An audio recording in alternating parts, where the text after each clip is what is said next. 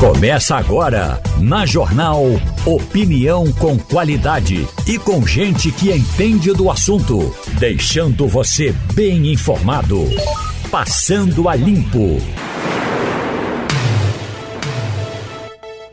Começando agora o Passando a Limpo, aqui na Rádio Jornal. O Ivanildo Sampaio já está por aqui, a gente já estava conversando aqui, Ivanildo. Correria, correria grande nessa hora. Correria é grande, é, o dia, dia, fica pequeno. Correria grande, o dia fica pequeno e vamos, vamos agilizar aqui. Então, hoje na bancada, hoje a gente está com uma bancada bem aqui. O professor Ivanildo está aqui conosco, Ivanildo Sampaio está aqui conosco. Hoje tem a Liane Cantanhede, hoje tem Maurício Garcia aqui no Passando a Limpo.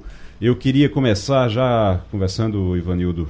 É, sobre essa história das joias do casal Bolsonaro que teve parece que tem um, um, capítulo por tem um capítulo por dia dessa história e agora é a, são as forças armadas que estão irritadíssimas com a história porque disseram que o, o casal Bolsonaro, no caso o, presidente Bolsonaro, estaria usando um, alguém do exército que é o, o, o capitão, né? Tem um capitão do exército que ficou lá tentando tirar as joias é, da Receita Federal, tentando sacar as joias da Receita Federal.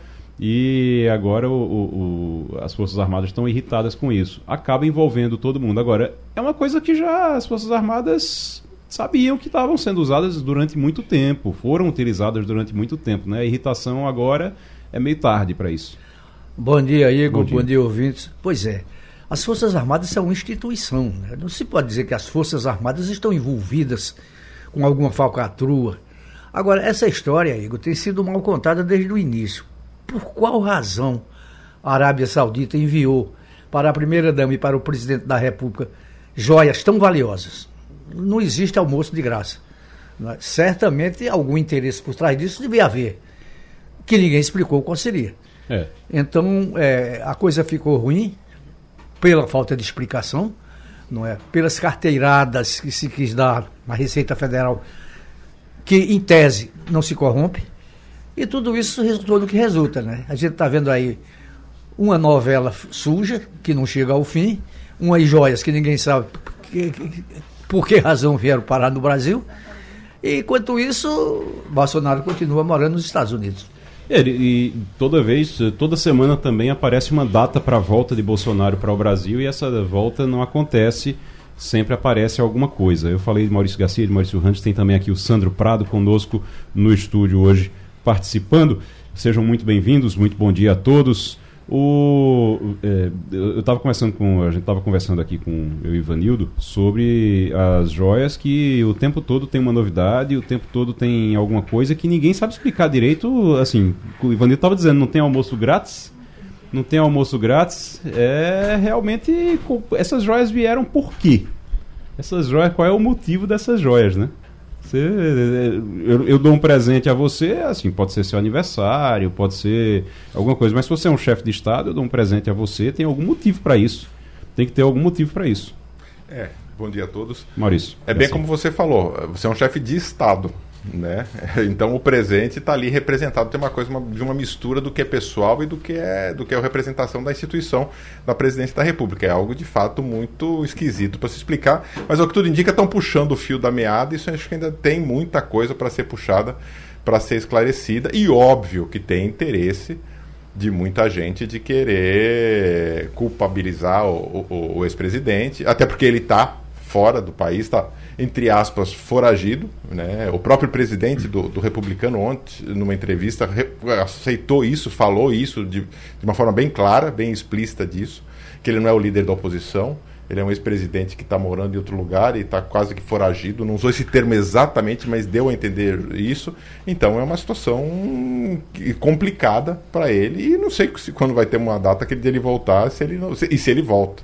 Vocês acham que, vocês acham que assim, acabou realmente essa história de Bolsonaro ser o, o, líder da oposição, de ele liderar a direita no Brasil, como se falava, Sandro? Isso aí, é, quando acabou, é, é impressionante como você acaba com um patrimônio gigantesco, um patrimônio eleitoral gigantesco e consegue é, praticamente abrir mão disso, porque ele foi embora para os Estados Unidos e fica todo mundo sabe, vai voltar quando para liderar a direita, para liderar a oposição. E ele não volta nunca, escândalo atrás de escândalo, e aí de repente, hoje já se fala, como o Maurício estava dizendo, já se fala que tem mais possibilidade. Como é que ele vai liderar uma oposição, liderar um grupo no Brasil? Só para complementar uma coisa, Sim. eu acho que vale, vale a gente. A gente sempre tem que olhar, acho que os outros países, Sim. movimentos semelhantes, a gente tem sempre os Estados Unidos à vista, principalmente pela experiência que foi o governo Trump, o que foi o governo Bolsonaro aqui, o que foi a eleição de Joe Biden e o que foi a eleição de Lula aqui, o que tem, tem certas similaridades. Mas eu acho que essa questão especificamente com relação a, a, a Bolsonaro e essa situação dele e, e com relação à direita, ao seu grupo político, a gente tem que levar, comparar muito, acho que com a Itália é uma boa, um bom país para a gente olhar. A gente tinha Berlusconi como presidente, que ficou durante muito tempo no poder, mandando e desmandando, e com um grupo econômico forte, apoiado, é um, um, um líder de direita. Uhum. Chegou em determinado momento, ele se viu também numa encruzilhada que ele próprio armou para ele, que ele ficou impedido de governar. E ele se afastou, assim como muito parecido com a situação de Bolsonaro hoje. E a direita, a liderança da direita, durante o período que ele ficou inelegível, que ele ficou fora da, da política, foi fragmentada. A, a, direita não ficou sem, sem um líder, mas também não teve um único líder. E ela sobreviveu e está forte hoje é, como, como uma linha ideológica, como uma linha política, mas ela está rachada, né? ela não está fraca, e, porque, e o que mostra que não necessariamente precisa de um líder. Essa ideia que a gente tinha, acho que do século passado, de que necessariamente precisa de uma liderança única, eu acho que a ideia da direita, ao que tudo indica no Brasil, ela deve se manter à direita, mas em polos rachados, mas que quando assim como é a esquerda hoje, mais ou menos. Ela, ela tem o PSOL, tem o PSTU, tem, tem uma série de partidos, mas que o Lula é a força mais forte, agrega nele. Uhum. A direita deve fazer, e nesse momento, já que não tem um para agregar como tinha Bolsonaro, nesse momento de transição talvez tenham vários líderes de direita, a gente já sabe, o governador Zema é um deles, uhum. né, e que agrada uma determinada linha dessa direita. Tarcísio é outro. Tarcísio é outro. Então a gente tem outras lideranças de direita. Eu acredito, eu tento enxergar que talvez possa acontecer algo parecido com o que aconteceu na Itália, que com uma pulverização nesse momento de transição da direita, ela não vai morrer de maneira alguma, uhum. mas ela vai não ter uma personificação numa. Porque foi uma conjunção histórica específica que criou Bolsonaro. Ele Sim. próprio é mal Sim. visto por boa parte da direita por não ser um grande né, uhum. intelectual, uma pessoa que vá muito a fundo. Mas ela, a direita está rachada e vai continuar rachada e é normal esse processo dentro do processo político. Sandro, Sandro Prado. É, Igor, até nesses 28 anos que Bolsonaro ficou como deputado federal, ele nunca exerceu, na verdade, uma liderança. Se a gente for ver o histórico do ex-presidente, ele não foi bem um líder. O que acontece é porque, por questões conjunturais, ele acabou sendo eleito, eleito presidente da República numa eleição que praticamente ninguém acreditava que isso podia acontecer, e aí ele se tornou, digamos assim, o chefe é como a gente fala, ele estava como líder porque ele tinha um cargo. Eu não sei se realmente Bolsonaro consegue exercer essa função de liderança de um grupo muito grande, muito eclético, muito diferenciado, se ele realmente tem essa capacidade de ser um líder e não de ser apenas o chefe ocupando um cargo. Então acho que essa questão, quando ele voltar ao Brasil, que eu acho que a gente vai realmente ver dentro dessa personalidade, desse perfil meio austero, meio brigão de Bolsonaro, se realmente ele tem como apaziguar e reunir a liderança da direita no Brasil. Agora, uma coisa que Maurício fala que eu acho, Ivanildo, muito interessante. Maurício trabalha com, com pesquisa, acompanhando essa, esses, essas tendências. E eu acho bem interessante porque é algo que pode ser uma tendência realmente aqui. Você não vai ter Tarcísio, por exemplo. Tarcísio não vai chegar agora e dizer eu sou o líder da. Ele vai ficar quietinho na dele, fazendo o trabalho dele. E em algum momento ele vai esperar ser alçado a isso. É o caso de Zema, é o caso até, ah, vamos falar de, de uma ala mais radical, até de uma Carla Zambelli, por exemplo. Também vai, vai, vai, vai ter isso. Bolsonaro, ele vai, quando chegar, ele vai ter uma, alguma força eleitoral ainda? Olha, olha Igor, é, eu estava vendo uma entrevista de um, um, pastor evangélico, que é também deputado federal, e ele dizendo que Bolsonaro não pode mais ser o líder da, da direita, provavelmente seria da extrema direita, que é bem menor do que a direita. Porque os, os acontecimentos de 8 de janeiro inviabilizaram qualquer futuro para ele. E eu concordo com esse, esse, pastor, embora eu não concorde com muita coisa do que ele diz, hum. essa avaliação que ele faz eu acho, acho bastante plausível, né? O, o que é que acontece? Bolsonaro era, não, não tinha um, um seguidor no Congresso Nacional. Ele foi, foi vereador no Rio de Janeiro, foi deputado federal seis mandatos, 24 anos, não tem um projeto, um projeto que você diga, isso aí foi de interesse do país. Nenhum. Então ele não tinha seguidores, ele era, ele, o pessoal dizia que ele era o líder do baixíssimo clero. Uhum. Então, quer dizer, esse homem não pode novamente chegar no Brasil e se arvorar de líder da direita, porque na direita tem muita gente séria, tem muita gente boa, tem muita gente direita. Né? Direita e a direita.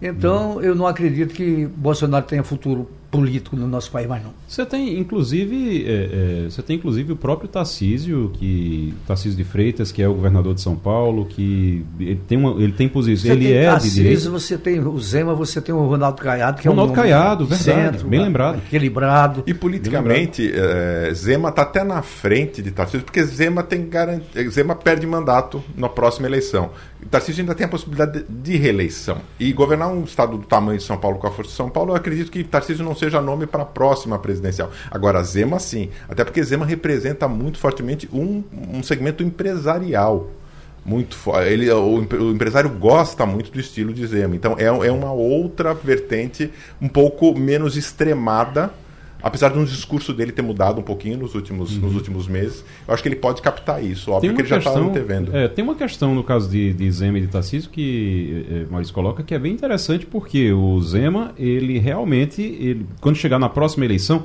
provavelmente Lula vai ser candidato à reeleição. Aquela história de que ele não ia tentar reeleição e tudo, aquilo ali, é, é, cada vez mais parece balela. Ele vai ser candidato à reeleição em 2026. Em 2026, Tarcísio ainda pode continuar sendo pode continuar sendo governador de São Paulo, é um mas Zema não. É um mas Zema não.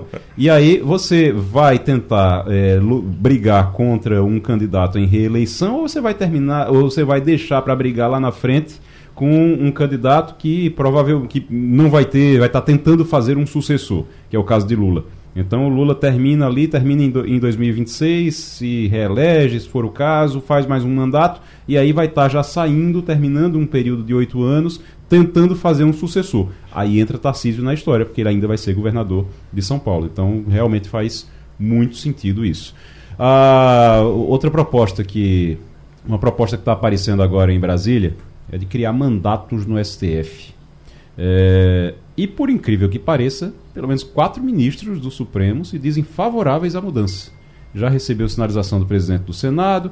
É, seria a proposta seria que eles tiver que os é, presidentes, os ministros do STF tivessem um período, um mandato de de oito anos. Eles teriam mandatos de oito anos eu não sei bem como é que isso iria funcionar, porque com a indicação do presidente da República, é, e os mandatos de presidente da República são de quatro anos, com mais quatro anos, pode passar oito, então ele pode escolher é, ali o pessoal que vai ficar simplesmente somente com você, somente votando no que você quiser. Né?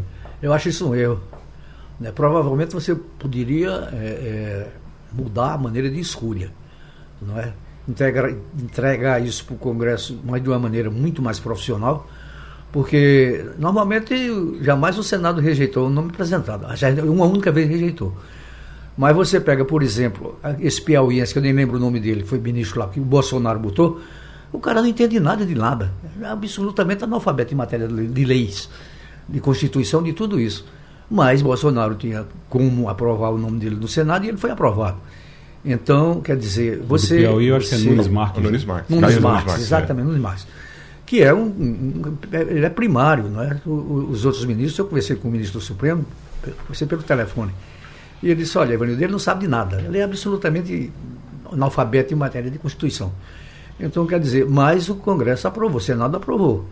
Eu acho que a maneira de escolha é que devia mudar. Como e, e, e de que maneira eu não sei mas acho errada a maneira de escolha, mas acho que quem chegou lá tem que ficar até se aposentar. É o que acontece nos Estados Unidos, né? Você, o ministro chega lá, fica até a, quando a idade permite. E, e, a gente como, costuma copiar o que os Estados Unidos fazem de bom, até copiar até o que faz de ruim, mas nisso aí deveria copiar.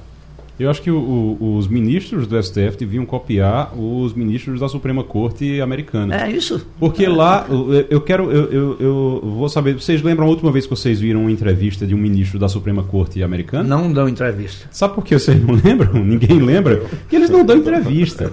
A, a, a, o, os julgamentos, eles não são é, televisionados, não tem discurso em rede nacional de TV, não tem nada disso. Aliás, é, tem uma, uma história que o pessoal, para servir água, para servir cafezinho, quando entra na sala, interrompe a discussão. Ele só pode, só pode entrar alguém na sala, quando eles estão discutindo algum assunto, só pode entrar alguém na sala quando eles não estão discutindo nenhum assunto, quando eles estão no, numa pausa. Então, assim, o pessoal vem aqui trazer essa água aqui pra gente. É como se a gente, a gente precisa parar aqui. A gente está falando aqui, a gente precisa parar. Para todo mundo, espera e depois continua. Porque não é, é simplesmente não é um desrespeito à pessoa que está ali. É, um, é em respeito ao sigilo das informações, da, da, da forma como aquilo ali está sendo discutido. E aqui o que a gente vê é ministro é, fazendo política. E participando até de evento, final de semana de... em Comandatuba. Pois é. em, Dono de curso de direito. É. é. Pois é, então assim, tem umas coisas que são realmente preocupantes. Tem umas coisas que são preocupantes. Eu acho que precisa mudar, acho que não é você colocar um mandato. Não é simplesmente colocar um mandato. Mas é você colocar uma ordem ali dentro é, da... Esse esse movimento de querer criar um mandato é, é um pouco de parte do parlamento de querer né, dar uma segurada, cerceada, mostrar que a sociedade civil está atenta e não está satisfeita com o posicionamento do Supremo, quer questioná-lo. É, o papel é esse. Eu acho muito pouco provável que esse tipo de coisa passe, que, que prospere. É, até porque o próprio, o próprio, Supremo pode dizer que é inconstitucional, né? Então, é, Sandro. É, essa adesão eu acho também bastante complexa, mas são assuntos que eu acho que tem que ser colocado em tela, tem que ser colocado em pauta. Eu acho que a, a população brasileira ela quer que algumas discussões importantes como essa sejam pelo menos discutidas, né? Então eu acho salutar para a democracia brasileira que essa discussão esteja à tona, mas eu particularmente não sou concordante ao mandato. Oh, um dos que é, diz que é um dos ministros do STF que diz aqui que é, é a favor, sempre defendeu essa medida e tal. Quem é? Ricardo Lewandowski. Lewandowski está se aposentando tá esse ano.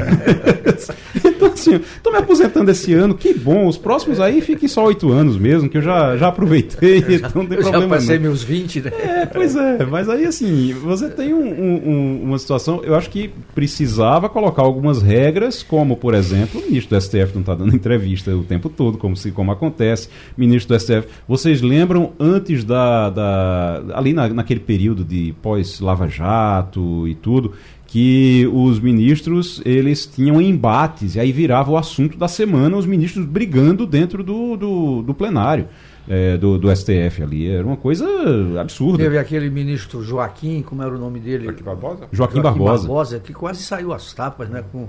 Eles pautam a mídia a hora é, que eles quiserem. É. Gilmar Mendes e Luiz Roberto Barroso, que um xingou o outro é, dentro do. Não, não. Então, assim, isso é, isso é que precisa acabar. Porque STF é a instância máxima. Tem uma história que está lá no. É, essa história eu sempre conto que é a história que, do, do, da plaquinha que ficava em cima da mesa do presidente dos Estados Unidos. Eu não lembro exatamente qual era o presidente, eu não sei se era Eisenhower, mas ele, ele tinha lá The buck stops here. É, o problema acaba aqui, a, a, a bronca acaba aqui. Que é o seguinte, eu sou a instância máxima, então só tragam para cá quando for para resolver. Porque se trouxer para cá e eu não resolver, eu perco credibilidade.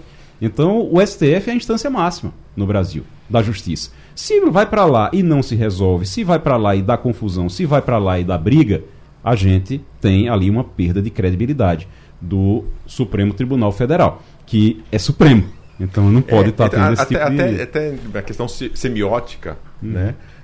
A gente chamar o Supremo de STF, essa, essa, abreviar pela, pela sigla, já é um, é um pouco disso, né? Nos Estados Unidos tem a Suprema Corte, assim, é, é uma coisa Corte. que você, até nos filmes, quando a gente é. vê, é assim, é a instância, aqui a coisa tá tão banalizada pela sociedade como um todo, que essa é. coisa de chamar de STF perde aquela, aquela força da palavra, né? Semiótica do que aquilo representa de fato. Verdade. Então, superior, supremo é uma coisa muito acima. Né? Então Verdade. tem uma que não dá para abreviar. Disso. Isso, que não dá para abreviar. Já estamos agora com o deputado federal Mendonça Filho, deputado federal Mendonça Filho do União Brasil, está pelo Zoom com a gente. Ali agora, o deputado, é, quem está acompanhando pela imagem, viu aí agora, está vendo aí o deputado uma camisa azul, bonita, ali, acordou agora. Já tomou café, deputado? Agora, faz ah, tempo. Tomou café? cedo, seis e meia, estava tava de pé. Acordou Tudo cedo? Você? Acorda de que hora? Seis e meia? Normalmente seis e meia. Tá em Recife, tá em Recife ou em Brasília? Estou no Recife, viajo para Brasília hoje à tarde. Viajo hoje à tarde. Aí acorda cedo, vai ali fazer a. a, a... dou uma caminhada, faço um pouco de exercício hum. e leio jornais, a imprensa, quer dizer, os principais blogs e portais. Começou. começou Cons consegue fazer isso, manter essa rotina em Brasília também? Chega lá, consegue acordar cedo, fazer uma caminhada ali pelo parque? Consigo, consigo. Eu tenho pelo menos procurado. Ocorre que, no caso de Brasília, é, muitas vezes o horário ele é mais longo do que aqui, né? Então é muito comum você ir dormir meia-noite, uma hora da manhã, às vezes até mais tarde. Então, as sessões noturnas e muitas vezes uma pós-sessão, um jantar, etc., de, de conversa política, termina alongando mais o dia. Então, é, às vezes, o, assim, a caminhada é um pouquinho mais tarde, tipo sete e meia. Eu dava minhas, minhas corridas, mas terminei é, contundindo um pouco o menisco do, do joelho esquerdo e estou sem correr, mas quero voltar. Muito bem. E está correndo também com a, a, a, PEC do BNDES. O senhor conseguiu já 171 assinaturas, 171 assinaturas parlamentares para essa PEC começar a tramitar. É um projeto que propõe que financiamentos internacionais pelo BNDES passem obrigatoriamente pela aprovação do Congresso.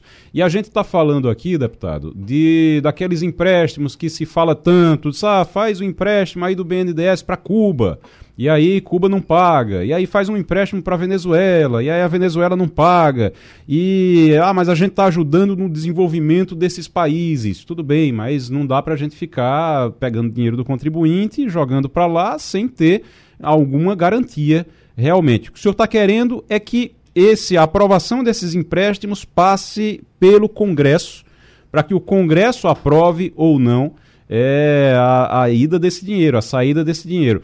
Isso a gente tem em outros países também, esse, esse modelo. A gente tem em outros países também, quando os Estados Unidos, por exemplo, querem emprestar, mandar dinheiro para a Ucrânia. Precisa de, de apoio do, do Congresso ou lá é liberado? O Biden manda quando quiser, quando, como quiser?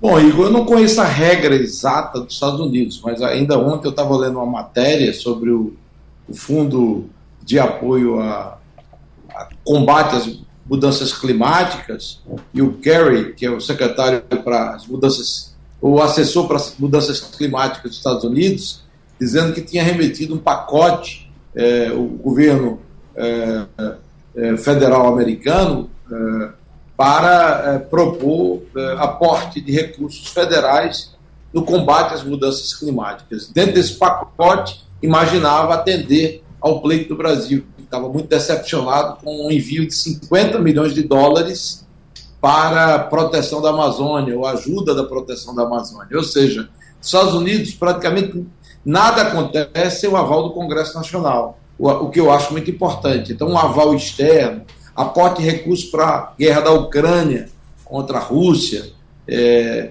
muitas vezes é, que a gente acompanha no noticiário, isso transcorre e acontece sempre tendo o aval do Congresso como um, uma etapa necessária.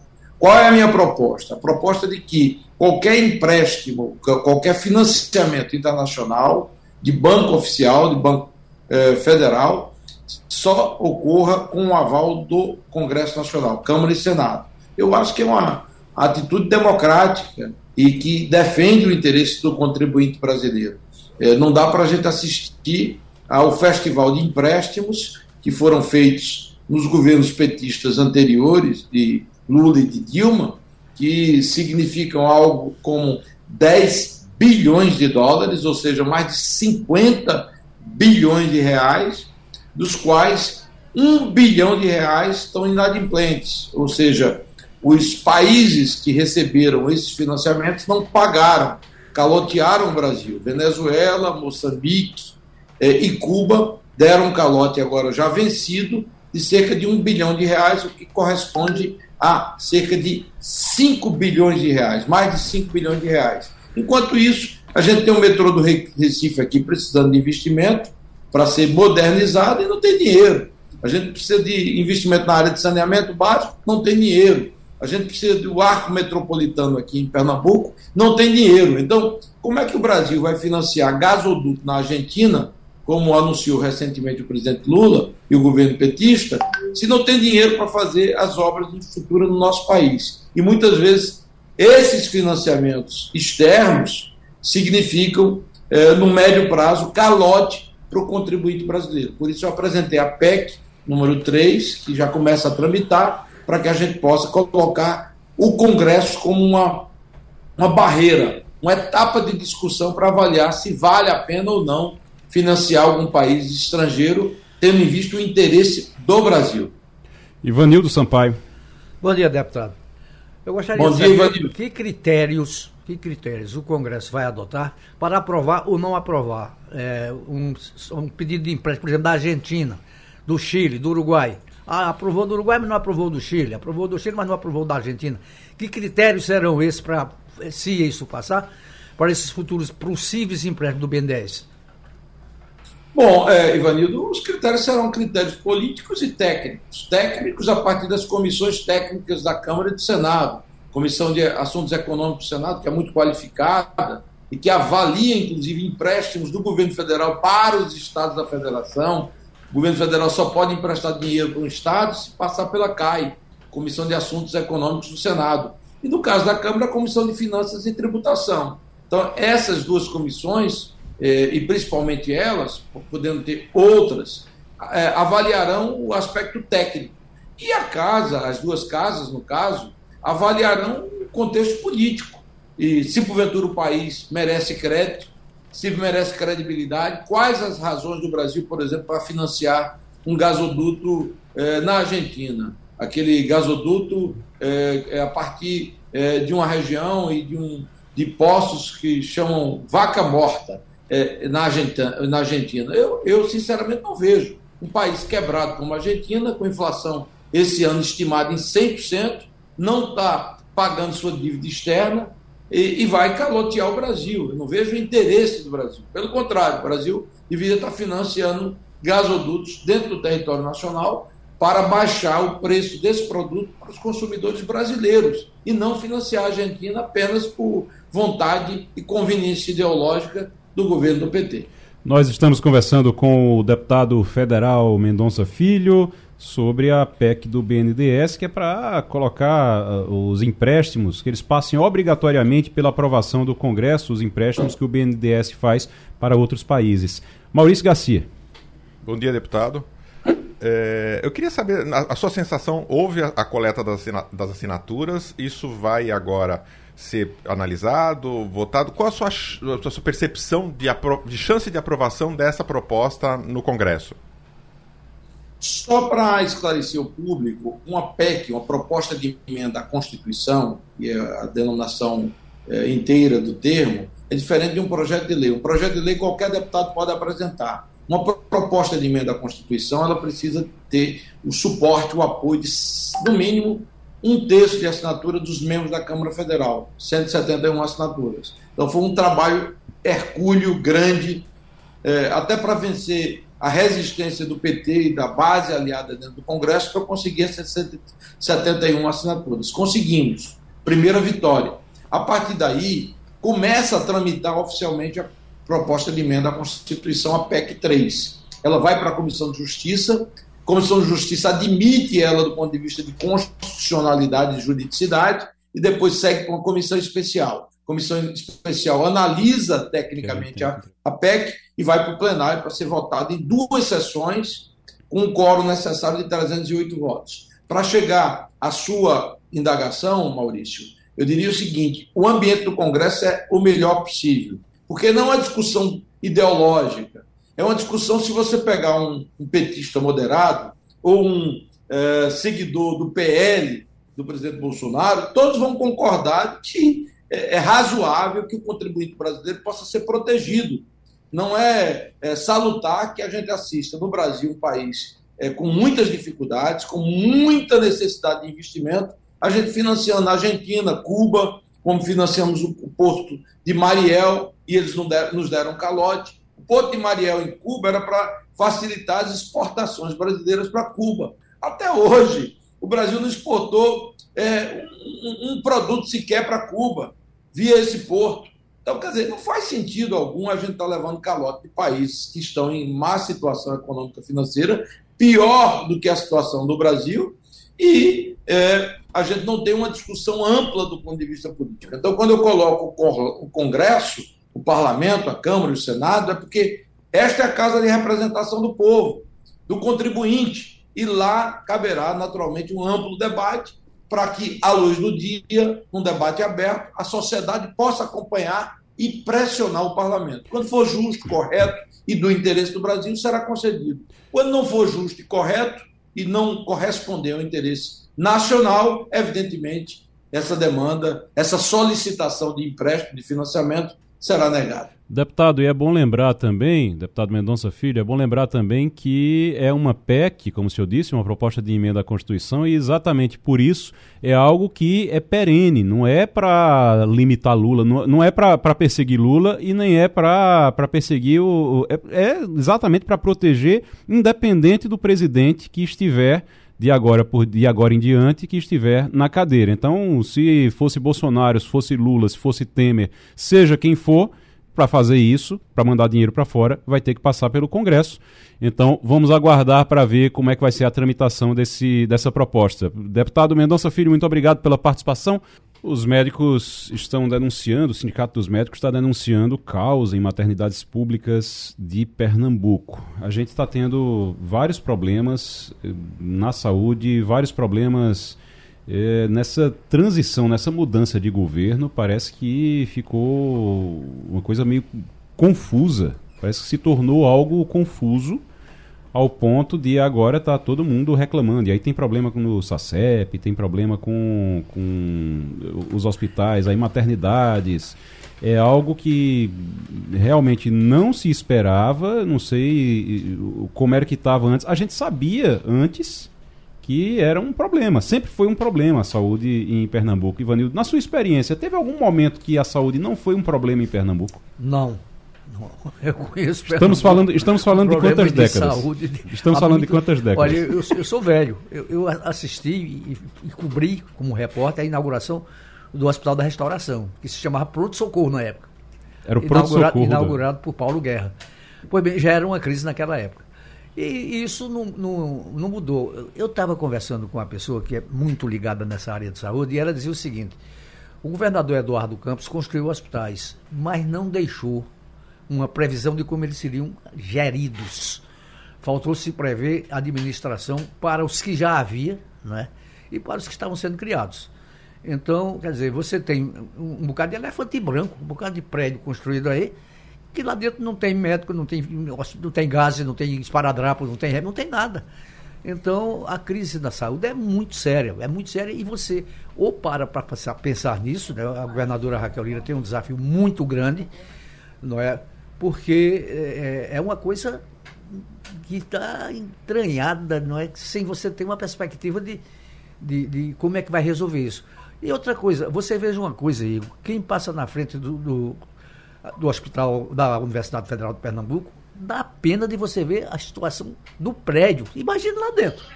É verdade. É? Então, é verdade. quer dizer, precisa se fazer uma força-tarefa para cuidar da questão da saúde do Estado, porque é muito grave. É, é verdade. A, você estava falando agora, da, eh, Ivanildo, de, da, da, construção de hospitais. Construção de hospital, a gente falava sobre isso na campanha eleitoral. Na campanha eleitoral, todo mundo, ah, porque é, é, Fulano vai construir cinco hospitais, Fulano vai construir três hospitais. Era uma disputa para ver quem era, quem era que ia construir mais hospital. É, eu convivo muito com o pessoal ali da Fiocruz pessoal que trabalha ali na Fiocruz, que minha esposa é, é, pesquisadora de lá, faz mestrado lá e tudo. E aí uh, o que é que acontece? Um dia desse a gente estava conversando em casa e, e, ela falando sobre essa questão dos hospitais, ela disse, ó, é o seguinte, o que a gente tem hoje de hospital é suficiente demais, não precisa de mais hospital não. Aliás, é um problema. Se você construir um hospital, é, basta, basta construir um hospital a mais, o sistema vai, o sistema vai sucumbir. Por quê? Porque não tem como manter. É exatamente isso. O, o gasto que você tem com o hospital, e aí é uma coisa que a gente tinha é, já de algum tempo, o gasto que a gente tem com o hospital é exatamente por ano aquilo que você gasta para construir. O que é que eu quero dizer com isso? Se eu gasto 100 milhões para construir o hospital Mestre Vitalino lá no Agreste, lá no, no, em Caruaru, então eu gasto 100 milhões para construir. Significa que, mais ou menos, eu vou gastar 100 milhões por ano para manter aquele hospital. Então, eu vou construir um hospital e eu vou gastar um hospital por ano para cada um que eu construir. É, é algo que então, realmente são três, são três a, a, conta não fecha, né? Depois. Tem a construção física do prédio, que é o que marca. Depois tem a, a, os equipamentos que estão lá dentro. Que adianta um hospital se não tem um raio-x, se não tem uma cama suficiente. E depois isso, o humano, que é o principal, que é o fundamental para que aquilo tenha vida, para que aquilo uhum. salve vida, que é a função do hospital. É, exatamente. Sandro. É, a construção de hospitais, ela dá muita visibilidade para o governador, se fosse o caso para o prefeito, para o presidente, e obviamente que isso gera votos. Por isso que a gente sempre está falando, vamos construir mais, vamos construir mais. Porém, a população sabe muito bem, quando demanda os serviços desses hospitais, o quanto está precarizada. Ou seja, os investimentos deveriam ser justamente para que toda a nossa rede pública de saúde funcionasse bem. Se nós estivéssemos investindo nisso, nós teríamos uma saúde de qualidade. Porém, não é bem isso que dá a visibilidade, que dá o voto. Então, enquanto os nossos políticos forem pensar nas eleições e não na população, a gente sempre vai ter esse problema com a saúde no Brasil e especificamente em Pernambuco. E Ivanildo que o diga. né, Ivanildo? Quanta, quanta, quantos anos? Ah, só, do, só do jornal uns 30 anos, né? 50 Três anos. Décadas. 50, 50 anos. no total. Eu tenho de profissão de jornal, são 50 anos. São 50 anos que tem crise de, de saúde em Pernambuco. Não é? Quando, quando Paulo Guerra resolveu construir o Hospital da Restauração, que se chamava Pronto Socorro, tinha um Pronto Socorro na Fernandes Vieira que era uma coisinha pequena, miúda, acanhada, dizia, olha, o pronto-socorro não dá mais vencimento, a necessidade da cidade, precisa construir um novo. Aí construiu, que no princípio funcionou, né? abrigou o que tinha no, no antigo pronto-socorro, mas acontece que parou naquilo, não é? E, e faltam médicos, faltam. Você chega lá no, no, no Hospital da Restauração hoje, é um negócio traumático, é gente pelos corredores deitado no chão, é, é, é, gente entrando de bicicleta para ver. Eu um negócio de louco. Eu fui lá, saí de lá totalmente e, e, imaginando você sai que deprimido, não podia né, acontecer. situação. É um negócio muito sai difícil. Você sai, você sai doente, você é, sai deprimido com a situação. É muito, é muito difícil. E a reclamação é muito grande agora do CIMEP em relação às maternidades. A Secretaria Estadual de Saúde tem, enviou nota que tem trabalhado no fortalecimento da rede materna infantil em Pernambuco, que está em contato permanente com os serviços especializados para a criação e implantação de estratégias que visem a melhoria da assistência, a humanização do atendimento, além da ampliação das capacidades dos serviços pertencentes à rede estadual. Diz que está em contato com a Central de Regulação de Leitos para monitorar as demandas encaminhadas para esse serviço. Então, assim, tem muito. A, a, tem reclamação até de presença de maribondos nas dependências da unidade de saúde ali do, do, do, do hospital é, Agamenon Magalhães. Diz que isso se deu de maneira pontual, a presença do foco do animal em uma árvore localizada próxima à unidade e o hospital já acionou a equipe especializada para retirar o foco. Até maribondo, até maribondo.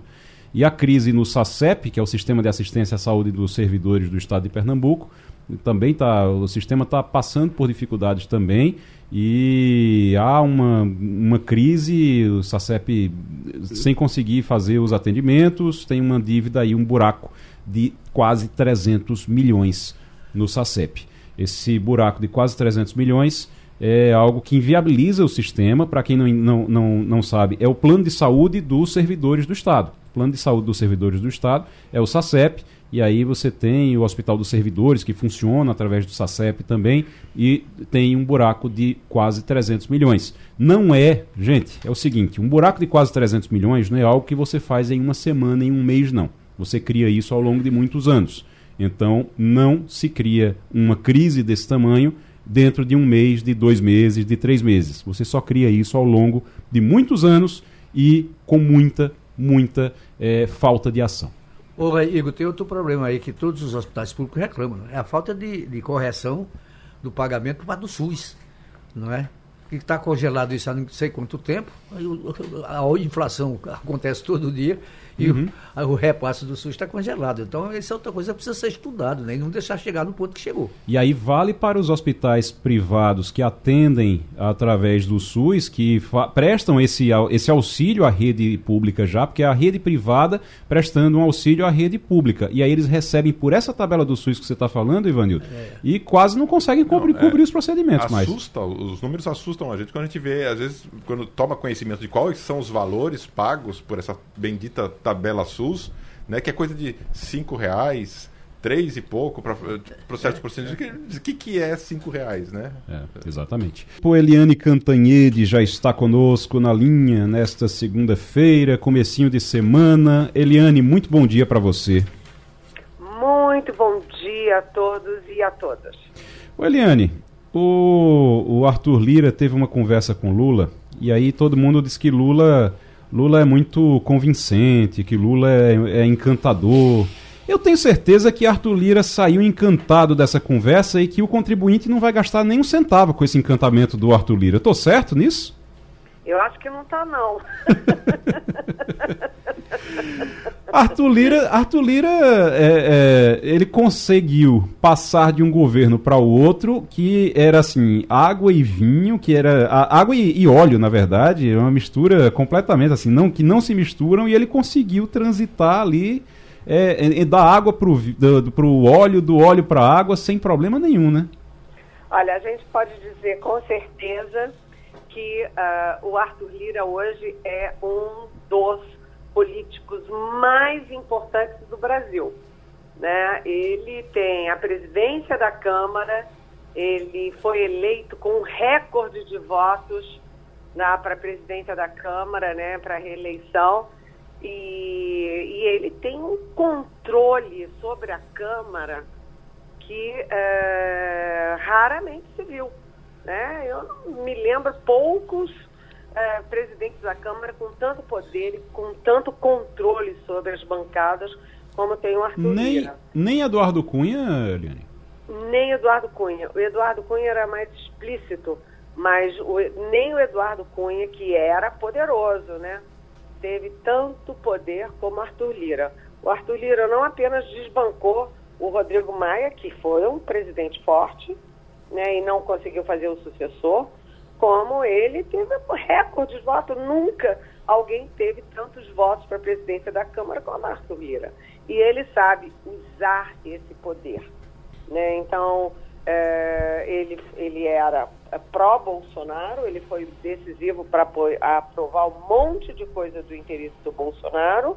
E quando o Lula ganhou, o Arthur Lira foi o primeiro grande líder a reconhecer a vitória do Lula. Os dois é, são muito pragmáticos. O Lula trata o Arthur Lira muito bem, o Arthur Lira trata o Lula muito bem. E, claro, cada um põe suas condições na mesa. As condições do Arthur Lira passam pelas emendas parlamentares. Ele, quando fala com o Lula, ele garante as emendas parlamentares. E o Lula tem que é, ser, é, vamos dizer, razoável com Lira, porque o, o, o Lula tem 11 medidas provisórias para serem votadas na Câmara, ele vai ter a reforma tributária e ele vai ter o novo teto de gastos, que não é mais teto de gastos, mas a nova âncora fiscal, que vai ser anunciada hoje. Tudo isso vai depender do Arthur Lira, mais do que Rodrigo Pacheco no Senado. Então, o Lula convida o Arthur Lira para jantar, o Lula, nesse jantar, convida o Arthur Lira para integrar a comitiva dele para a China no final do mês. E assim vai, né? E o Arthur Lira já avisou, ó, Lula não tem maioria nem para aprovar projeto simples, quanto mais emenda constitucional. E o Lula não se fez rogado, ele podia, poderia bancar e dizer, eu tenho, sim, não. O que, que o Lula fez? Ó, oh, vamos conversar, vamos pensar. Ou seja, é o jogo jogado. O...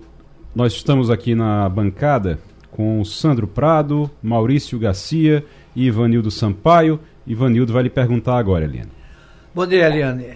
O presidente Lula tem na agenda uma viagem para a China no final desse mês. Eu pergunto a você, já existe uma agenda do que seria discutido entre os dois países?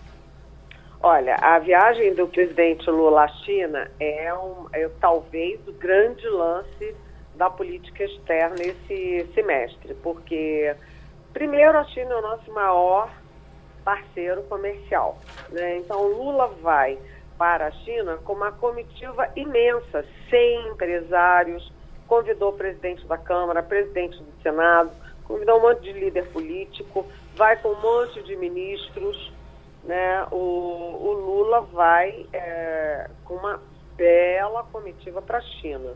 Além desses interesses bilaterais, porque a China, além de ser o maior parceiro comercial, a China é também produtora de vacinas, né, tem alta tecnologia, é, tem interesses diretos na África. É, a China é a China, a China é a segunda maior potência do mundo. Né? Além das questões bilaterais, que tem, é, são interesse direto entre China e Brasil, há também a China como um player internacional. Né? O chanceler, o nosso chanceler Mauro Vieira, é, já me disse que sem a China não tem como negociar um acordo entre a Rússia e a Ucrânia, entre Putin e Zelensky. A China é um fator decisivo. E quando você olha os BRICS, Brasil, Rússia, Índia, China e África do Sul, o Brasil foi o único que votou contra a Rússia no, na ONU. Os outros ficaram em cima do muro e a China ficou a favor da Rússia. Então, é, qual é a expectativa? De que Lula leve a ideia de se fazer uma reunião de presidentes, ou seja, da cúpula dos BRICS, num lugar neutro, que é a África do Sul, em julho, para que o Putin possa, pela primeira vez, jogar é, na mesa as condições dele para um cessar-fogo.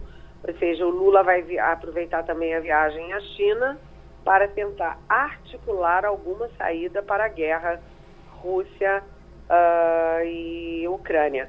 Enfim, o Lula tem uma política externa muito ousada, né? Mas ele escorrega na Nicarágua, né, gente? o, a gente está conversando, passando a limpo, está conversando com a Eliane Cantanhede. Sandro Prado, é, bom dia, Eliane. É, dentro da, da pauta econômica, é, na semana passada, o ministro Fernando Haddad ele evitou adiantar alguns itens específicos da proposta da nova âncora fiscal, devido ao fato dele ainda não ter tido conversado com o presidente Lula, que daria, digamos assim, a palavra final. Eliane, o que, que a gente pode esperar dessa nova âncora fiscal que vai ser divulgada? Olha, Sandra, antes eu vou só concluir ali o negócio da Nicarágua pelo seguinte, porque o, a Nicarágua é uma ditadura horrorosa, horrenda, aqui nas nossas barbas. O Lula fica em cima do muro e até o Papa né, já condenou, Daniel Ortega, o ditador, já condenou a Nicarágua.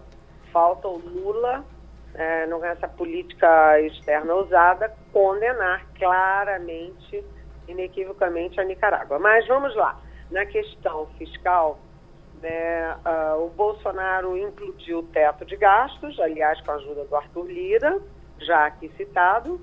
O Lula veio e também, é, rapidamente, já tinha é, implodido o teto de gastos, e aí precisa de uma nova âncora fiscal, que é estabelecer limites para os gastos da União. E aí ficou como fazer o, o Fernando Haddad está fazendo um mistério, o ministro da Fazenda, né? Está fazendo um mistério, mas anuncia, está é, está para anunciar ah, nas próximas horas a nova âncora fiscal, mas o mercado está ainda com muito pé atrás. Eu troquei mensagens com o Haddad na semana passada e ele me disse que está muito animado, porque a Simone Tebet gostou muito e o planejamento gostou muito do formato, que ninguém sabe ainda qual é. Mas eu conversei também com a Helena Landau, grande economista, com o Rubens Barbosa, embaixador, é, que foi embaixador em Washington e, e, e, foi da Fiesp. Conversei com fontes do mercado financeiro e eles estão com o pé atrás. Por quê? Porque eles ah, não gostaram nem um pouco do Lula falar na criatividade do Haddad e da Tebet. Ah, na criatividade, isso criatividade. É, criatividade é um negócio que deu errado lá com Dilma, né? o Delfim Neto, que é um grande economista de direita, mas que sempre foi ligado ao Lula, é, taxou o desmanche fiscal da Dilma de contabilidade criativa. E a contabilidade criativa da Dilma, que estava se lixando para inflação, para gasto público, é, gerou dois anos de recessão no Brasil. Né? A Dilma foi uma tragédia na economia. E agora, falar em criatividade é preocupante. E a Helena Landau, por exemplo, fala o seguinte, que o Lula 3, quer dizer, o Lula do terceiro mandato, ele está mais populista, mais esquerdista e só fala em gasto, gasto, gasto, gasto. Só que cadê a receita? Dinheiro não nasce em árvore. E país que não tem equilíbrio fiscal acaba tendo é, recessão, é, inflação alta, juros altos e pouco emprego. Então está todo mundo com expectativa e a gente tem que ser otimista. Vamos ver. Maurício Garcia. Bom dia, Eliane.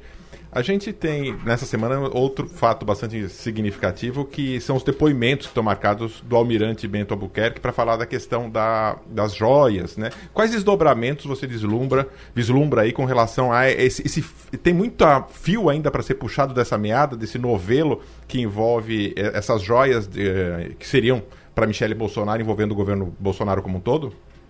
Maurício, que escândalo, né? É um escândalo tão mequetrefe um escândalo, aquele monte de joia, né? aquele ditador sanguinário da Arábia Saudita, aquele presidente aqui que não foi nem reeleito, a mulher dele bonita. Então, nesse, nesse caldeirão aí, é, não podiam faltar os militares para ficar uma chanchada perfeita daquelas lá de Miami. Parece, né? parece enredo de novela mexicana, né, Ariane?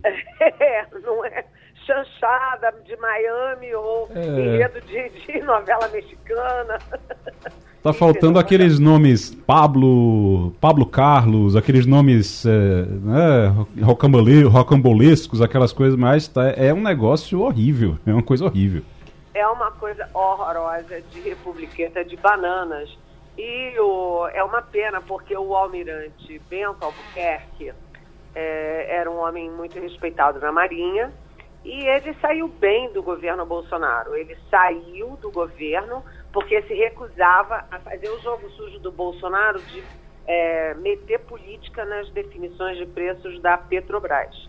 Ele tinha saído bem, estava bem, mas o papelão dele, né? Trazer essa fortuna toda, meter na mochila do ajudante.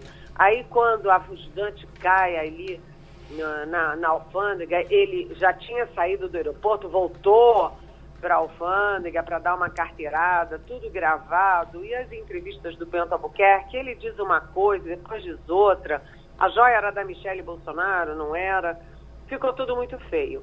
E além do Bento Albuquerque, estão envolvidos o tenente Marcos André Soeiro, que era o dono da mochila e que, coitado, entrou de gaiato nessa história, tem o tenente-coronel da ativa do Exército, Mauro Cid, que era ajudante de ordens de Bolsonaro e faz tudo para a família, pagava tudo em dinheiro vivo e dava carteirada, e que simplesmente, entre outras muitas coisas, acionou um avião da FAB, um avião da FAB para ir para São Paulo pegar as joias.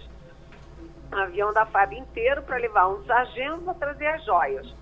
Né? É, tudo isso tem assinado, tem o nome dele, está tudo registrado, não tem como dizer que não. E também tem o próprio sargento que foi destacado para a missão, a missão de pegar as, as, as joias da Madame, que não eram da Madame, eram do, da União do Estado brasileiro, que é o sargento Jairo Moreira da Silva. Ou seja, é, essa semana o Bento Albuquerque vai depor na quarta-feira é, e o Marcos André Soeiro, tenente, também vai depor. E aí eles têm duas alternativas. Ou eles matam no peito e dizem que é culpa deles, que eles é que tinham que dar jeito, etc. Ou eles vão ter que contar a história toda e dizer, olha, nós só estávamos carregando, é tudo culpa do casal. é horrível, toda a história é horrorosa. Eu, eu fico pensando, Eliane, o, o, que é que, o que é que ele pode dizer assim para realmente quando você vai ver a história, quando você vai ver a história, tá ali, o que é que a gente sabe? Ele recebeu o, o pacote lá, colocou escondido dentro de uma bolsa ali para poder entrar com uma, com uma coisa. Ele, você tem um momento ali, no caso do assessor, né, que entrou com as joias, ele tem um momento em que ele poderia ter ido pegar, pega a, a fila para declarar alguma coisa e pegou, ele pegou a fila para não declarar nada. Então ali ele já cometeu um crime. No momento em que ele pega para um lado ali, pega a fila do nada a declarar, ele já está cometendo um crime, porque ele está mentindo, ele está entrando com algo que ele, ele comete um, um, crime já ali, no momento em que ele se destina àquela fila.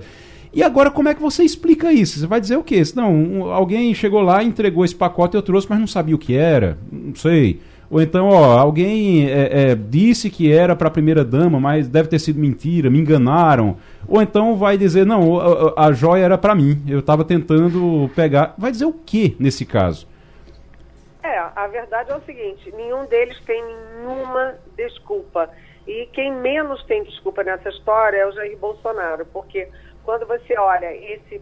Porque isso foi há quanto tempo, né? Dois, três, anos, anos, três anos. E a gente está vendo que nesse tempo todo, pelo menos oito é, investidas do Bolsonaro para ficar com as joias que não eram dele, joias de 16,5 milhões. Isso não é um presente razoável para um, para um presidente, para uma primeira-dama. 16,6 milhões, isso aí é um pagamento de alguma coisa, é uma retribuição, é um toma lá da cá, primeiro. Segundo, ele jamais poderia ficar com isso porque está escrito na Constituição, está escrito nas regras da Comissão de Ética Pública, está escrito em decisões do Tribunal de Contas da União. Ou seja, as joias nunca seriam deles. As joias tinham que chegar e ir para o acervo da União. E você não encontra um único mísero documento, uma única mensagem, um único telefonema, nada nada dizendo que eles tinham intenção de passar para acervo público. Pelo contrário, nesses anos todos, o que você viu em ofícios, em mensagens, em declarações, em vídeos, era o Bolsonaro tentando embolsar criminosamente alguma coisa que ele não poderia embolsar. Então ninguém tem desculpa, nem o Bento Albuquerque, nem o tenente, coitado, o tenente vai dizer, olha, eu cumpro ordens. O almirante mandou eu botar na mochila, eu botei na mochila. Só que tá tudo no nome dele, coitado. Pois é. O nada a declarar, multa. Pois é. Não, sou eu. Eliane, vamos aguardar então. Durante essa semana a gente vai saber qual, qual, é a justificativa que vai ser dada e a gente vai ter também informação importante sobre esse, essa nova âncora fiscal. Estava marcado ali até agosto para fazer isso, mas já vai ser entregue agora em março para a gente ver, para ser analisado realmente, porque é algo importante que deve substituir o teto de gastos da forma como a gente conhece. A gente vai voltar a se falar ainda essa semana. Muito obrigado, viu, Eliane? É, um beijão para vocês até semana que vem ou a qualquer momento, se tiver alguma coisa importante, vocês me acionam. Perfeito. Obrigado. Quero falar sobre gripe aviária, porque é o seguinte: a gripe aviária chegou na Argentina, ronda o Brasil. Existia até então. Pessoal não estava tão preocupado porque estava ali pelo Chile, pelo Equador, pelo Peru. E aí o que é que se dizia?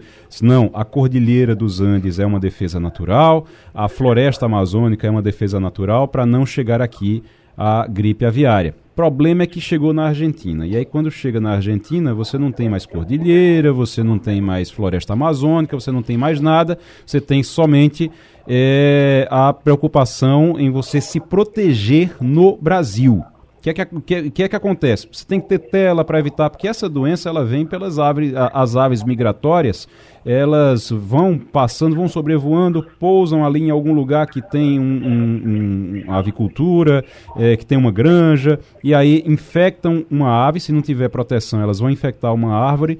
E tem uma história, a deputada, a deputada é, Débora Almeida está com a gente agora, deputada estadual Débora Almeida, que é dessa área, deputada é, representante do agro ali na, na Alep, e ela tem essa preocupação, inclusive, que a família dela, ela é de São Bento do Una, a família tem ali é, é, é, granja também, então depende muito disso, a economia da região depende muito disso, e a deputada vai conversar com a gente agora sobre isso. Deputada, é, é uma preocupação real mesmo, a gente precisa se preocupar com isso. Tem muita gente que acha, não, mas está muito longe ali na Argentina. A gente precisa estar tá preocupado com isso aqui? Bom, Bom dia. dia. Igor. Bom dia a todos os ouvintes do programa Passando a Limpo. Bom dia a todos os demais que estão na mesa, Sandro, Ivanildo, Maurício. É sim, é, é bastante preocupante. A gripe aviária, ela não é nova, mas é, chegou ao hemisfério sul né, por meio das aves migratórias que saíram do hemisfério norte, chegaram no hemisfério sul. Então é extremamente preocupante, né, porque ela pode dizimar uma atividade, uma atividade de grande importância né, na alimentação da nossa população, na economia do nosso estado, do nosso país, na geração de emprego. Então é bastante preocupante. A, a, tem uma, uma, uma história que é a seguinte, que eu fiquei sabendo que se uma ave foi infectada num determinado local, digamos que a gente está aqui em Santo Amaro, e aí uma ave aqui é infectada e se descobre isso. No, num raio de quantos quilômetros tem que matar todas as aves ao redor? Ali é um, é um raio de quantos quilômetros, deputado?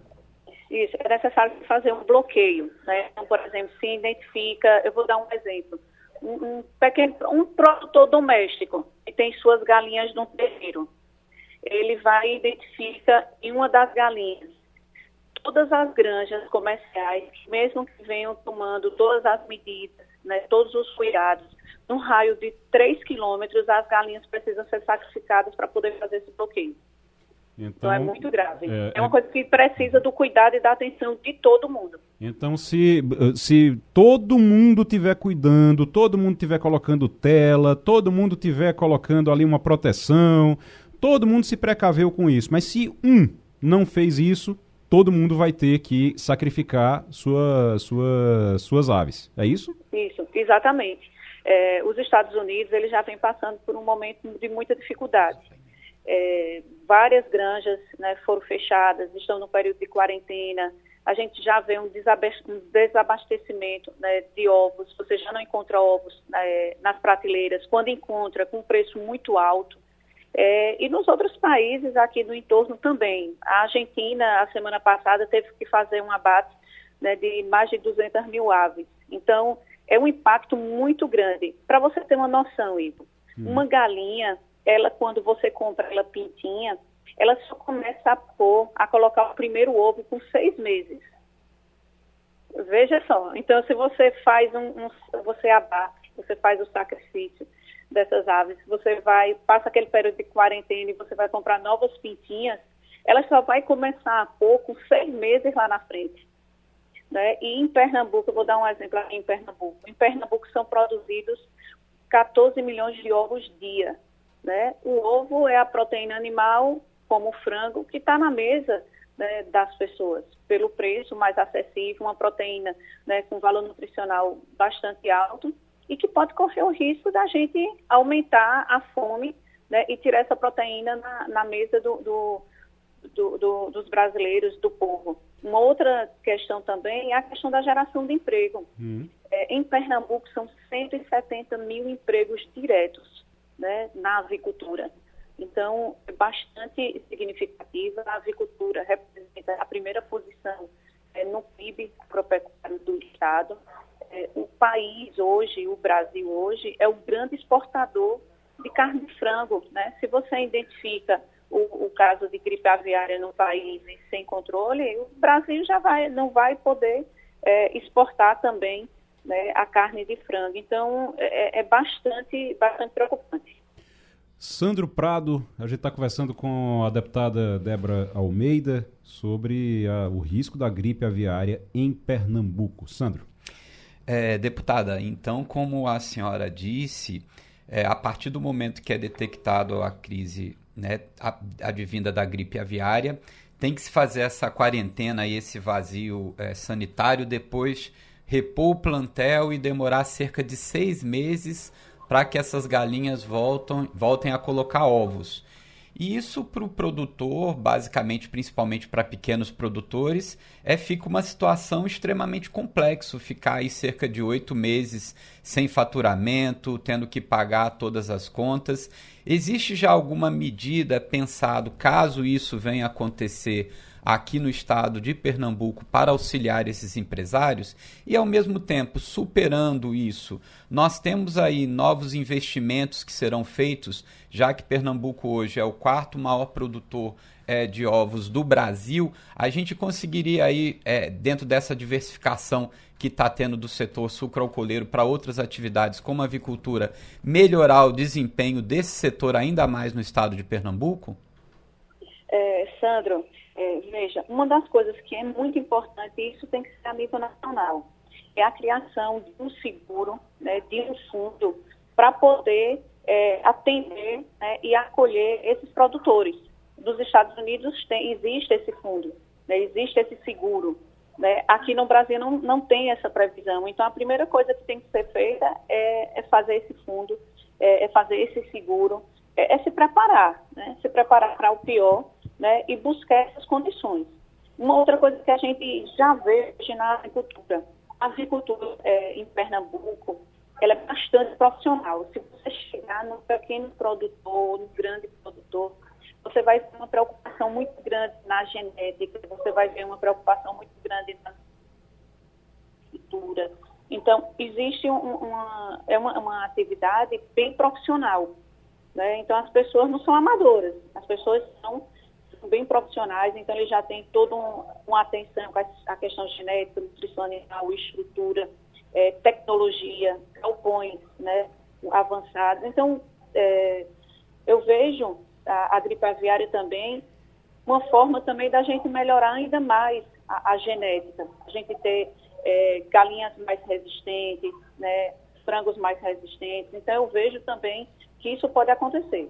O, o, o deputada, só para encerrar, a gente, a senhora já procurou o governo do estado para fazer fiscalização, porque a senhora está falando de um ambiente muito profissional, onde todo mundo, é, o, a maioria dos produtores está é, tá bem avançado nesse ponto de proteção de tudo, mas se um, apenas um, não fizer a coisa direito, vai prejudicar todos. Então precisa ter fiscalização. E quem faz fiscalização é o governo. Como é que está a fiscalização em relação a isso? A senhora conversou com o governo do estado já?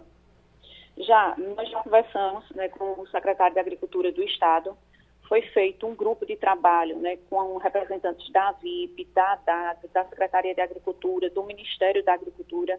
É, foi feito um, um, um documento né, com um plano de trabalho né, e encaminhado para a governadora Raquel Lira. E dentro desse plano de trabalho, a principal reivindicação do setor, do segmento, é a fiscalização, né? estruturar a Adagro né, com profissionais, com toda a estrutura, para que ela possa fazer a fiscalização. E esse pedido de fiscalização, é interessante. Ela está sendo feita pelos grandes produtores, mas também pelos pequenos produtores. Então, é um segmento que está dizendo, olha, eu quero ser fiscalizado, nós precisamos de vocês. Então, existe esse grupo de trabalho, existe esse pleito, e aí a gente está aguardando né, a nomeação pela, pela governadora também do presidente da ADAGRO. Hoje se encerra o, o mandato né, de Paulo, que está hoje na ADAGRO, e aí a gente espera também nos próximos dias já ter essas definições. Ok, a gente conversou com a deputada Débora Almeida, deputada estadual, representando o setor agro ali na Alep, sobre o risco da gripe aviária em Pernambuco. Aliás, a, a, muito obrigado deputada, mas é uma história que eu estou contando na coluna do Jornal do Comércio nessa, nesse fim de semana, que é, tem relação com a Adagro, que é exatamente um, uma pessoa que eu fiquei sabendo que denunciou ela mesma para poder ser fiscalizada pela Adagro porque ela tentava uma inspeção da Adagro no sertão do estado, é, lá na, num, num abatedouro no sertão do estado, e ele tentava uma inspeção para poder liberar é, o trabalho dele, para poder ele vender para outros estados, inclusive, ele precisava de uma inspeção da Adagro, e aí tentou e não conseguia, a Adagro não tinha carro, não tinha funcionário, não tinha nada, não tinha condição de fazer, isso foi em 2021 não tinha condição de fazer a, a, inspeção, e aí ele tomou uma medida drástica, ligou para o Ministério Público, e esse produtor ligou para o Ministério Público, esse empresário, e disse: Ó, oh, é o seguinte, tem um abatedouro funcionando, funcionando irregular aqui em tal cidade. Vocês, por favor, é, eu queria fazer uma denúncia porque o povo está correndo risco aqui. E aí, um promotor pegou, foi lá e disse, foi, mandou um ofício para a Dagro dizendo: vão rápido fazer uma fiscalização lá. Chegou lá e ele disse: Ó, oh, finalmente vocês vieram. Eu tive que ligar para o Ministério Público e denunciar a mim mesmo para vocês poderem vir, porque vocês não tinham estrutura. Difícil desse jeito. Rapaz, tem quatro estados no Brasil, quatro estados no Brasil que estão próximos do pleno emprego. O que é pleno emprego? É o seguinte: não tem desemprego, você não, não tem um desemprego realmente detectado. É, quem procura emprego encontra. Essa é a situação no Brasil já do Mato Grosso, Mato Grosso do Sul, Rondônia e Santa Catarina. Se eu perguntar a vocês qual é o motivo de Mato Grosso, Mato Grosso do Sul, Rondônia e Santa Catarina, vocês matam a questão deles, deles estarem bem de emprego. Agronegócio. Exatamente. Agronegócio é o que tem movimentado a economia desses estados. A gente estava falando agora da preocupação agora. com o agro, da, com a gripe aviária aqui, essa preocupação que precisa ter. E eu estava falando agora da falta de estrutura da Adagro. A Adagro é um órgão importante que faz essa fiscalização, que evita o, a doença da vaca louca, que evita gripe aviária, que evita tudo isso, se tiver uma fiscalização eficiente para não deixar entrar no nosso território aqui. E a gente tem a, esse investimento no agro que foi feito no Mato Grosso, Mato Grosso do Sul, Rondônia e Santa Catarina, que chama a atenção. Eles encerraram o ano de 2022, são números já fechados de 2022, com uma taxa de desocupação abaixo de 4%. Então já estão bem próximos ali. Enquanto isso, enquanto isso, Bahia, Pernambuco, Sergipe e Amapá continuam com taxas acima de 10%. Pernambuco, inclusive, é, mas estava lembrando aqui, é o segundo pior estado em relação a emprego, é o segundo pior estado do Brasil, perde só para a Bahia, fica atrás só da Bahia. O que é que o que, é que precisa fazer em Pernambuco para a gente começar a recuperar esses números? Aquecer a economia simplesmente? Só aquecer a economia simplesmente resolve? Jogar dinheiro no mercado resolve? Ou tem que ter infraestrutura, tem que ter outras coisas também? É, não resolve. A gente precisa, obviamente, de criar esses postos de trabalho né, a construção civil agora com Minha Casa Minha Vida, o investimento do Estado ele é importante para isso. Nós precisamos também de investimentos privados, de trazer investimentos para o Estado de Pernambuco, porque com o crescimento da economia a gente gera essas vagas. No entanto, a gente precisa também de ter profissionais qualificados para ocupar as vagas geradas, porque se você tem as vagas e não tem o profissional, a gente acaba trazendo profissionais de outros estados e a gente não vai resolver o desemprego do que aqui é muito grande. Lembrando que os números é, mostram o seguinte: quando uma pessoa está desempregada, é uma pessoa que está desocupada, mas procura emprego.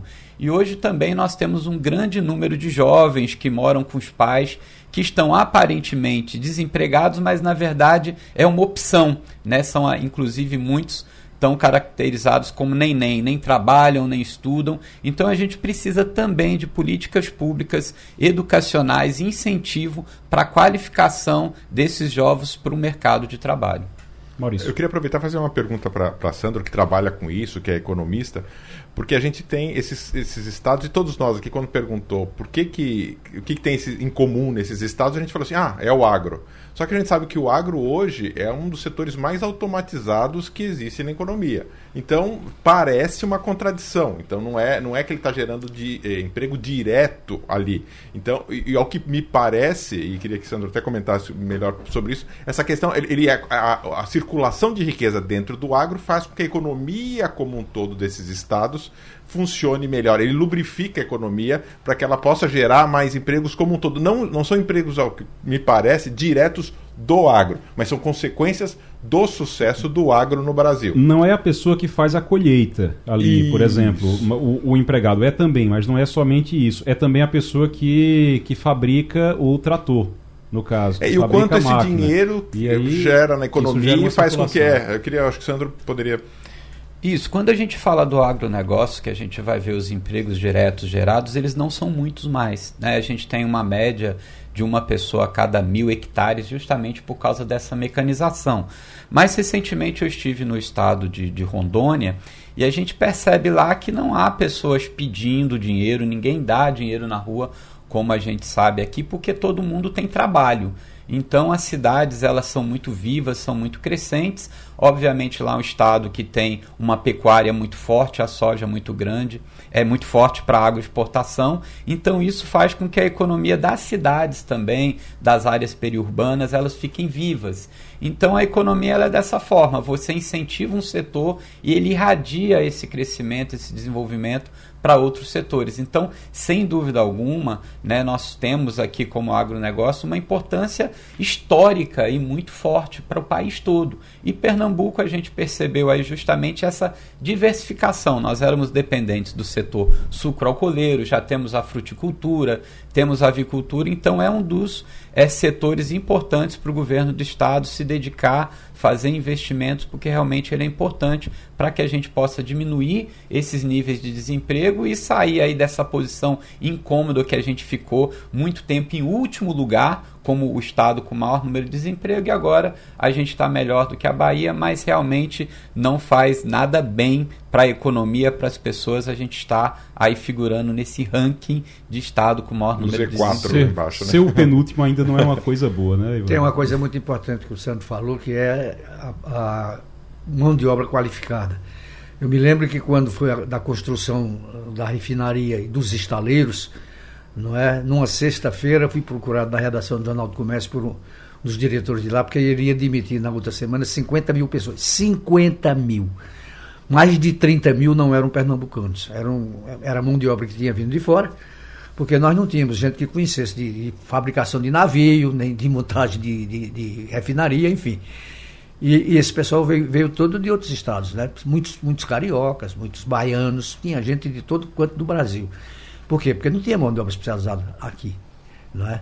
Então, então eu, eu disse, olha, isso vai ser um problema. Daí isso gerou outros problemas, como por exemplo, o nível de criminalidade cresceu no litoral sul de Pernambuco, de gente que, que ficou desempregado, caiu na, na é, no tráfico de drogas e outros problemas seríssimos que até hoje estão para ser resolvidos.